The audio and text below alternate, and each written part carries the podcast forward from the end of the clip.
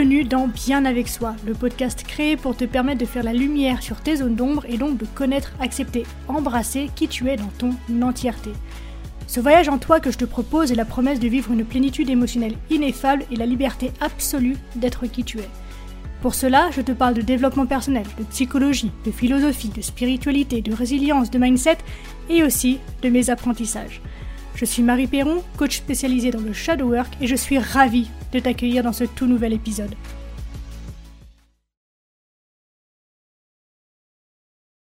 Hey, salut à toi, j'espère que tu vas bien. Écoute, je te fais cette petite pré-intro post-enregistrement puisque, bon, tu l'auras compris, j'ai envie de te proposer aujourd'hui une review, donc un commentaire de l'art de la guerre de Sun Tzu, qui, par définition, est issu de la pensée chinoise, une pensée qui plus est ancienne et qui est donc pas du tout habituel et inné pour notre culture occidentale, pour notre mode de pensée et notre euh, système linguistique occidental. Et donc le résultat était super long et je crois que au vu des concepts que l'on va aborder ensemble, ce serait super indigeste pour toi. Donc voilà, c'était simplement pour te prévenir que l'épisode va être découpé en plusieurs épisodes. Je pense qu'on peut s'attendre à 3-4 épisodes au total autour du coup des concepts de l'art de la guerre. Et euh, voilà, plutôt que de te le présenter en one shot où tu vas juste péter un câble, je pense, euh, j'ai préféré de découper euh, comme ça. Donc voilà, on s'installe ensemble dans une nouvelle série autour du concept, des concepts soulevés par l'art de la guerre, et j'espère que ça te plaira comme ça. Voilà, je te, je t'embête pas plus longtemps et je te laisse avec l'épisode du coup. Il y a environ 2300 ans, dans ce qui est aujourd'hui le nord de la Chine, une lignée de chefs militaires transcrivirent pour la première fois, donc par écrit, leur sagesse collective. Leur texte avait pour but de façonner la pensée stratégique de tout l'Extrême-Orient. Il offrait une perspective radicalement nouvelle sur la guerre, selon laquelle on peut obtenir la victoire sans forcément engager le combat. Pour nous, les Occidentaux, ce texte est connu sous le nom de L'art de la guerre. Mais en Chine, il est aujourd'hui encore connu sous le nom de Sun Tzu, qui fut avant tout le nom du patriarche de cette lignée. De façon un peu plus contemporaine, c'est aussi un livre qui est présent sur ma table de chevet depuis quelques années maintenant, déjà même j'ai envie de te dire, et qui ne cesse de me surprendre et de me transmettre ses enseignements toujours plus subtils, toujours plus profonds à chaque nouvelle lecture. À la maison, je dois avoir pas moins de 5, 6, peut-être même 7 traductions différentes, et je dois avouer que la toute première que j'ai lue a eu le même effet que sur beaucoup d'entre nous a priori, elle était si indigeste que j'ai eu vraiment du mal à aller au bout. Je crois que je l'ai pas fini d'ailleurs du premier coup. Il s'agissait d'une traduction brute, littérale, et c'est évident que sans connaissance des concepts de la pensée chinoise ou de la linguistique chinoise, bah, c'était juste impossible d'en comprendre le sens et les symboles. Et puis je dois admettre que, en tant que lectrice, je suis un petit peu chatouilleuse et j'aime recevoir une prose que je considère de qualité. J'aime quand c'est beau, quand c'est mélodieux, quand c'est la musique en fait de la prose est présente. Qui plus est justement sur ce type de texte avec beaucoup de concepts, d'images, de métaphores. Mais bref, passons, c'est pas le sujet. Donc aujourd'hui, six éditions et quelques années plus tard, je peux enfin partager une pensée et une lecture cohérente de cet héritage que nous avons eu la chance de recevoir jusqu'ici. D'ailleurs, tiens, petite parenthèse, je pense que ce que je vais te dire aujourd'hui est super complémentaire avec ce que j'ai déjà pu dire dans la série d'épisodes consacrés au jeu de Go, qui me servait à l'époque de métaphore pour une approche interculturelle du développement personnel. Il s'agit, je crois, des épisodes 30 à 35. Donc, si tu les as pas encore écoutés, bah écoute, je t'invite à le faire. Parce que si tu aimes l'univers de la pensée asiatique et que tu souhaites compléter ce qu'on va se dire aujourd'hui, je pense que ça peut être super intéressant, super enrichissant pour toi que tu puisses les écouter. C'est pas indispensable pour comprendre, mais je pense que des ponts peuvent être faits et, et peuvent donc faciliter l'écoute de ce que je vais te livrer aujourd'hui. Et tiens, j'ouvre ici une autre parenthèse. Si tu apprécies le contenu que je te propose ici, je t'invite tout d'abord bah, à t'abonner pour ne plus rien manquer, et ensuite à partager cet épisode ou le podcast pour le rendre visible à un plus grand nombre de personnes. Il n'y a que toi qui peux lui permettre de toucher de plus en plus de monde, donc je compte sur toi et je te remercie infiniment pour ta contribution. Une dernière petite chose avant d'entrer dans le vif du sujet, je suis loin, à mon sens, d'être une experte de la pensée chinoise, je n'ai pas cette prétention, donc écoute, ce que je te propose aujourd'hui, c'est juste le point de vue d'une passionnée. Euh, comme tu le sais sûrement, je baigne dans les arts martiaux et donc dans cet art de vivre depuis petite. J'ai donc très vite été attiré par les philosophies et le mode de pensée de cette partie du monde qui sont venus compléter les miennes. En revanche, si je ne suis pas experte sur le sujet, je lis dessus depuis près de 20 ans maintenant, je pense, peut-être même un peu plus. Donc, je pense pouvoir dire que je ne vais pas t'avancer trop d'âneries, et au pire, ça ouvrira un débat, mais voilà, je préfère être honnête avec toi, c'est une passion, je suis fascinée, j'ai un amour profond pour le mode de pensée de cette partie-là du monde, mais je reste une occidentale avec ma culture occidentale, et donc forcément, il y a un biais quelque part. Et je n'ai pas étudié à fond le sujet pendant des années au fond d'une grotte, mais euh, voilà, ce que je te partage aujourd'hui, c'est simplement ce que j'ai pu en comprendre de là où j'en suis aujourd'hui, à travers ces années de lecture, d'études et d'échanges. Et donc voilà, allez, trêve de bavardage, c'est parti mon kiki. Figure-toi que ça fait longtemps que j'ai envie de créer du contenu autour de ce recueil, autour de ce manuel, puisque ces enseignements font partie en fait de mon message, de ma façon de voir le monde, ma façon de transmettre. Je l'utilise beaucoup dans mes coachings également. Et pourtant, j'ai eu un mal fou à trouver par quelle boule prendre. Et donc, à chaque fois que j'ai voulu créer quelque chose le concernant, eh bien, je me suis heurté à différentes problématiques. L'art de la guerre, c'est un ouvrage dont tu as forcément entendu parler parce que c'est un incontournable il a cette faculté apparemment de pouvoir être appliqué à tous les domaines de vie et à tous les niveaux d'une société ou d'une organisation. Sa popularité au niveau mondial n'a cessé de croître ces dernières années et il est devenu une sorte de manuel ou de guide pour toutes celles et ceux qui, à travers le monde, désirent transformer leur approche du conflit, peu importe donc le domaine dans lequel il s'applique et peu importe la culture.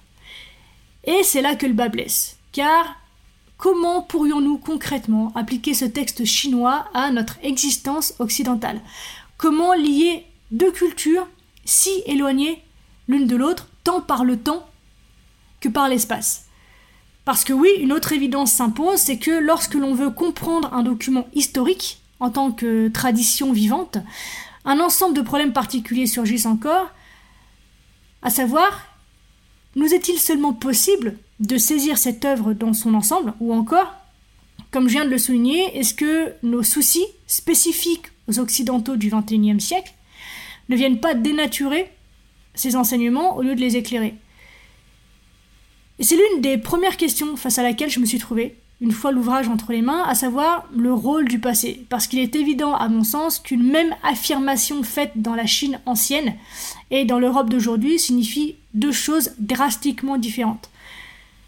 Et donc pour avoir une lecture véritablement profonde et intelligible de cet ouvrage, il nous faudrait avoir une connaissance au minimum éclairée du contexte dans lequel il a vu le jour et avoir une idée des questions auxquelles ses contemporains cherchaient à répondre. Et ce n'est qu'une fois qu'on peut avoir une idée de ces questions, qu'on peut essayer d'évaluer dans quelle mesure ce texte est lié à ses origines en identifiant aussi la stratégie grâce à laquelle il se libère de ses mêmes origines. Ici, on est donc face à deux vérités paradoxales. Le Sun Tzu est à la fois intimement lié aux conditions spécifiques de la période des royaumes combattants durant laquelle il a été rédigé, et se situe aussi bien au-delà des limites de cette même période. Une chose est sûre, en tout cas selon moi, c'est que ce livre consiste en une connaissance profonde de la nature humaine à laquelle chacun et chacune d'entre nous peut avoir accès. Et ce que j'aime beaucoup, c'est que cette sagesse qui nous est transmise n'est l'apanage d'aucun groupe, qu'il soit chinois ou occidental. Cette sagesse nous indique un moyen sain, bienveillant et efficace selon moi de gérer les conflits, et une fois encore, peu importe l'endroit où ils s'expriment. Donc, pour partager les enseignements, les idées, les perceptions que j'ai pu recevoir de mes différentes lectures de l'ouvrage, j'ai envie de porter mon attention moins sur son contenu spécifique que sur le point de vue, la perspective à partir duquel il conçoit le monde.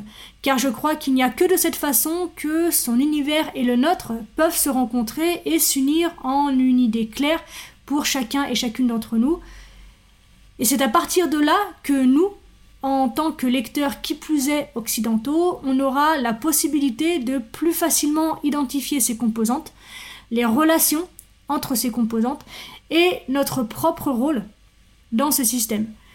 Et en partant de là, bah déjà c'est bien plus simple, puisque la conception du monde depuis le Sun Tzu est en réalité assez facile à décrire, puisque l'une des maximes les plus célèbres de l'ouvrage donne clairement la réponse. Il s'agit des mots suivants Il vaut mieux s'emparer de l'armée ennemie plutôt que de la détruire. Tout est là. Par ces mots, on comprend que l'art de la guerre, c'est voir le monde de façon globale, composé d'une multitude d'aspects changeants et reliés. Et ce n'est pas seulement une façon de voir les choses, c'est aussi une façon d'agir. Pour le comprendre de façon plus concrète, tu peux examiner les objets ordinaires de ta propre vie. Tous les objets qui composent ton environnement interagissent de manière constamment changeante. Et de façon évidente, tu fais toi aussi partie du processus. Et plus tu comprends ça, plus tes actions deviennent synchronisées. Et finalement, l'art de la guerre nous dit que pour être vainqueur, pour gagner un conflit, on a besoin d'être relié à ces détails, aux formes constamment changeantes. Il y a selon moi trois piliers essentiels pour une bonne intégration des concepts proposés par le Sun Tzu. Premièrement, les relations. Deuxièmement, le Qi. Troisièmement, le Tao. Tu l'auras compris, c'est le plan que je vais suivre aujourd'hui. Et pour que tout cela puisse s'inscrire dans nos représentations, il est d'abord important de comprendre la vision du monde sur laquelle repose l'art de la guerre. La première chose fondamentale de cet ouvrage consiste donc à en comprendre la vision du monde. En prendre connaissance et la comprendre permet de faciliter la mise en place des stratégies proposées dans nos environnements individuels, spécifiques et modernes. Au tout début du texte, on est confronté aux plus petits détails, aux objets visibles, dénombrables, en bref, de tout ce qui dépend du travail efficace des sous-officiers, à savoir le riz, les cartes, les données comparatives sur la force des troupes, etc., etc. Et la stratégie globale d'un bon commandant doit comprendre chacune de ces choses. Rien, absolument rien n'est à laisser au hasard, tout est pertinent, tout ce qui fait partie de ce monde est pertinent puisque chaque détail exerce une influence sur le déroulement de la bataille. Et ces détails ne sont pas seulement nécessaires parce qu'ils jouent un rôle dans le combat, mais parce que chacun d'entre eux affecte tous les autres. En fait, il suffit de modifier ou de compromettre un seul de ces éléments pour que l'ensemble du système et donc de la stratégie change lui aussi. Par exemple, si un officier sape la loyauté de son général, une simple petite pluie peut devenir un torrent dévastateur. Donc en fait, la première chose à comprendre, c'est que tout est interconnecté et il faut connaître chaque détail et comment chacun affecte tous les autres pour avoir une stratégie qui mène à la victoire. Et selon le Sun Tzu, c'est véritablement la meilleure façon d'élaborer un plan efficace. Prenons comme exemple un passage du chapitre 2 qui illustre très bien ce que je suis en train de te dire. La guerre appauvrit l'État dans les circonstances suivantes. Quand l'armée est trop éloignée et qu'il y a de nombreux déplacements, les transports lointains de vivres appauvrissent toutes les couches de la population. À l'opposé, la proximité de l'armée provoque une hausse des prix, ce qui entraîne la ruine du pays. Quand les richesses sont épuisées, le peuple est accablé d'impôts.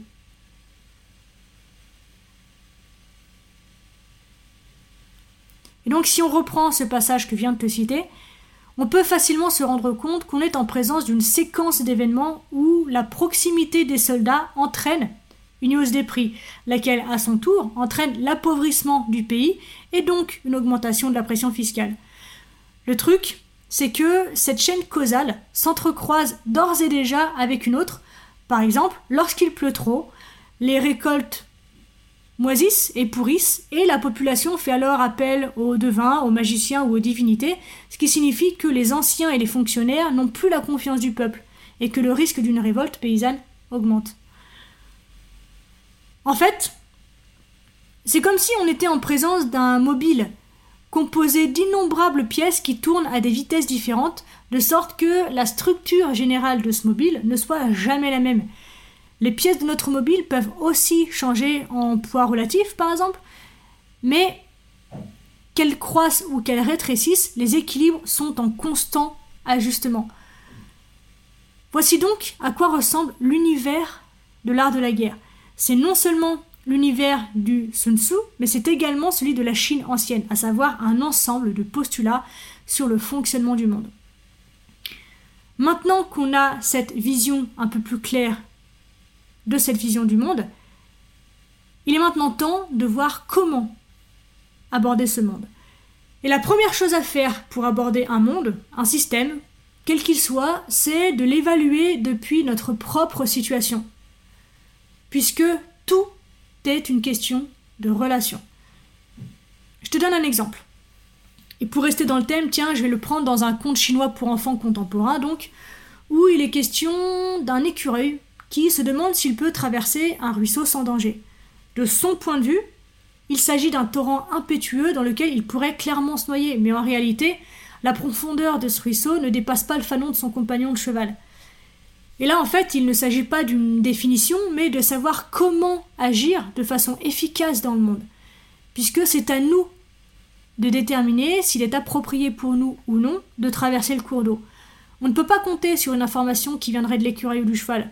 Donc, on a besoin de s'impliquer nous-mêmes dans le processus d'évaluation et de nous jauger nous-mêmes par rapport aux éléments et au contexte dans lequel on se trouve à l'instant présent. Par conséquent, ce que nous sommes dans n'importe quelle situation, donc par exemple capable de traverser ou incapable de traverser, ne dépend qu'en partie de notre taille relative. Ce qui importe, c'est la manière dont nous nous adaptons à la situation. C'est de savoir si nous sommes assez grands pour ce cours d'eau et la réponse à cette question sera très différente d'une personne à l'autre. En adoptant en fait la position juste, on peut voir très loin, aussi limité que soit notre personne.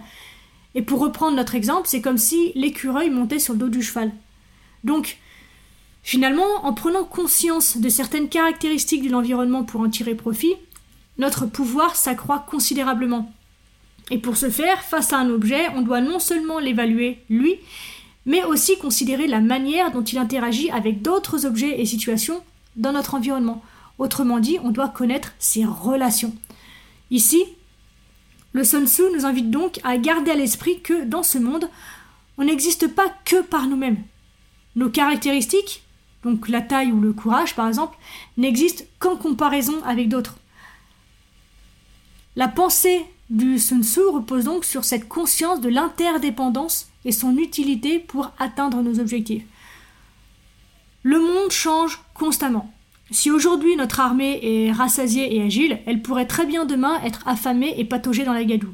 Si aujourd'hui on se sent abondant et plein d'entrain, demain nous pourrions très bien être précaires et déprimés. Et cela ne tient pas à notre essence. Cette situation dépend en réalité des conditions dans lesquelles nos troupes, ou nous-mêmes du coup, sont placés. Là ici, en fait, l'ouvrage nous invite vraiment à comprendre que nous ne sommes pas des objets. Nous nous trouvons dans un processus de trajectoire à travers l'espace et le temps en permanente interaction avec les autres. La seule constante réside dans les caractéristiques de certaines situations, par exemple il faut nourrir nos soldats chaque jour, ou la hausse des prix entraîne la ruine du pays. Ce sont là des schémas qui peuvent être reconnus parce qu'ils se déroulent dans le temps et ont une forme de récurrence. Et quand on cherche à discerner de tels schémas ou situations, il est essentiel d'en observer les tendances naturelles, puisque celles-ci peuvent être très simples, comme par exemple l'eau s'écoule toujours vers le bas, et la plupart des gens ne souhaitent pas mourir. Et cependant, étant donné que les soldats sont des êtres humains complexes, ils possèdent un vaste répertoire de réactions possibles, et le monde lui-même est d'une complexité infinie. Et c'est là que, en tant qu'occidentaux, la complexité s'accroît pour nous, puisque c'est pas que tout ce que je viens de dénoncer caractérise particulièrement plus l'armée de Sun Tzu que la nôtre, mais la langue du Sun Tzu, donc celle de l'ancienne Chine, est déjà conçue pour prendre en compte ces aspects du monde. La nature perpétuellement changeante des choses n'ébranle pas son sens de la réalité ou sa logique, pas plus qu'elle ne représente une menace pour sa vision du monde. Au contraire, c'est cette perception particulière qui est au centre de la langue chinoise, et l'art de la guerre nous offre de multiples exemples de cette tendance, schéma ou situation, et nous apprend à les reconnaître tout autour de nous. Et donc, pour faire cela de façon efficace, il y a un apprentissage absolument fondamental, c'est celui de l'utilisation du chi. Et comme je te l'ai dit dans ma pré-introduction, je pense qu'on va s'arrêter là pour aujourd'hui. Euh, je pense qu'il y a déjà pas mal de concepts qui ont été euh, transmis ici. Et donc, comme tu l'auras compris, dans le prochain épisode, on va parler du chi. Euh, qu'est-ce que c'est? Comment l'appréhender, comment apprendre à l'utiliser? Tu vas voir, c'est super intéressant aussi. Mais je pense que pour aujourd'hui, eh bien, on va pouvoir s'arrêter là. Pour résumer, avant de te laisser, l'idée globale que tu peux garder de cette première partie, c'est cette notion d'interdépendance en mouvement. Tout est histoire de relations constantes et tout est histoire de relations changeantes. Cette relation, ces relations s'expriment entre le contexte et les éléments de ce contexte. Et n'oublie jamais, en fait, de te considérer comme élément de ce contexte. Tu fais partie de la chaîne, tu fais partie du processus. Donc, lorsque tu évalues une situation dans laquelle tu te trouves, l'idée c'est de la voir à partir de là où tu te trouves maintenant, en interaction avec tous les éléments et le contexte dans lequel tu te trouves. Puisque le contexte que tu vis maintenant ne sera pas le même dans 5 minutes, n'était pas le même il y a 5 minutes, ne sera clairement pas le même demain. Donc c'est super important d'avoir ça à l'esprit lorsque tu évalues une situation pour trouver une solution ou prendre une décision. C'est le contexte et celui-ci, les éléments sont ceux-là, ça peut bouger de cette façon ou de cette façon, et moi là-dedans, je fais quoi? C'est vraiment ce triptyque de relation entre le contexte, les éléments de ce contexte et donc toi en tant qu'élément de ce contexte. Si tu as cette idée assez précise et assez clairement inscrite dans ton esprit, tu peux appréhender le monde de manière beaucoup plus globale, de manière beaucoup plus vaste et avec un pouvoir qui est croissant sur ta façon de gérer tes relations, justement, avec le reste du monde. Et donc voilà, j'avais vraiment envie et besoin de te laisser le temps d'appréhender cette idée et de l'intégrer dans ta vision du monde pour mieux comprendre ce qu'on va pouvoir se dire par la suite, notamment autour du chi et du tao, parce que sans cette conviction de l'interdépendance mouvante des choses et cette vision globale, cette ouverture à une vision globale, euh, clairement tu vas rien comprendre. Donc je te laisse digérer cette information-là et on se retrouve très vite dans le prochain épisode donc pour parler du chi. On arrive déjà à la fin de cet épisode. Merci de l'avoir écouté jusqu'au bout. J'espère qu'il t'a plu. Si c'est le cas, n'hésite pas à me le faire savoir et à m'encourager en mettant un commentaire ou 5 étoiles sur Apple Podcast ou encore Spotify. Les témoignages, les interactions, ça aide simplement à mettre le contenu en avant et donc à agrandir la communauté et c'est vraiment super important pour moi donc merci pour ta contribution. Dernière chose, si tu as envie de me poser des questions, d'interagir avec moi ou de me soumettre des sujets que tu aimerais que j'évoque dans ce podcast, eh bien n'hésite pas à me le faire savoir en privé sur Instagram, le lien se trouve dans la description. On se retrouve très vite dans un tout nouvel épisode, d'ici là bien sûr, prends soin de toi, sois reconnaissant envers la vie et surtout n'oublie jamais que tu es la personne la plus importante de ta vie et que de ce fait, tu mérites ce qu'il y a de meilleur. Je nous aime à la revoyure.